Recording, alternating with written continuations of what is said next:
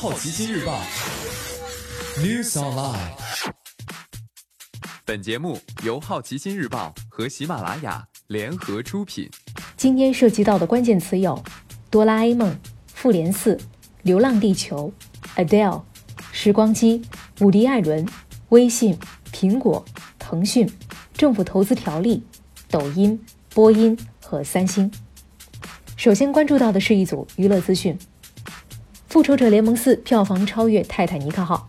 截至五月五号，《复仇者联盟四：终局之战》全球票房已达二十一点八九亿美元，超越《泰坦尼克号》二十一点八八亿美元的成绩，晋级影史全球票房亚军，与全球票房冠军《阿凡达》的二十七点八八亿美元还有大约六亿美元的差距。五月六号，电影《流浪地球》在中国内地正式下映。该片在今年二月五号大年初一上映至今，累计上映九十天。内地总票房为四十六点五五亿人民币，票房暂居中国影史票房的第二位，仅次于《战狼二》五十六点八五亿人民币。Adele 的新专辑即将发布。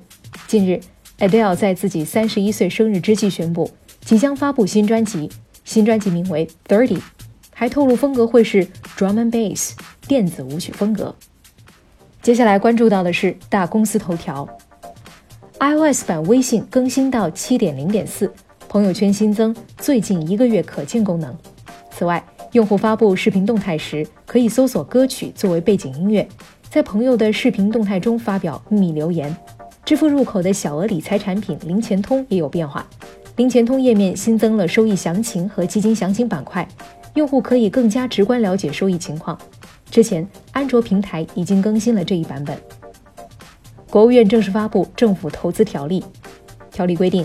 政府投资资金应当投向市场不能有效配置资源的公共领域项目，以非经营性项目为主，包括公共基础设施、农业农村、生态环境保护、重大科技进步、社会管理、国家安全等公共领域项目。条例七月一号起施行。波音在印尼失航事故发生的一年前已知晓驾驶舱的安全警报问题，但是并没有向 FAA 和航空公司报告。波音在上周天发布的一份声明中提到。公司工程师2017年发现，由于软件错误，安全警报没有按照预期运行。当时由工程师和管理人员进行内部审查，他们确定这一问题不会对飞机安全或者操作产生负面影响。而波音高管直到失航事故发生后才知道。今天你不能错过的其他新闻还包括：腾讯旗下优视频更名为火锅视频；抖音新增旅游信息咨询服务。欧盟将正式对苹果启动反垄断调查，三星将在印度投资三点六亿美元新建两座工厂。哆啦 A 梦二零一九年剧场版确认引进国内。时光机在 Tribeca 电影节纪录片竞赛单元获最佳摄影奖。伍迪·艾伦的《纽约的一个雨天》将在意大利上映，定档十月三号。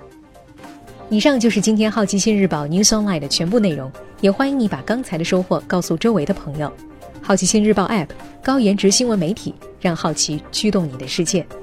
我是 Maddie，下次见。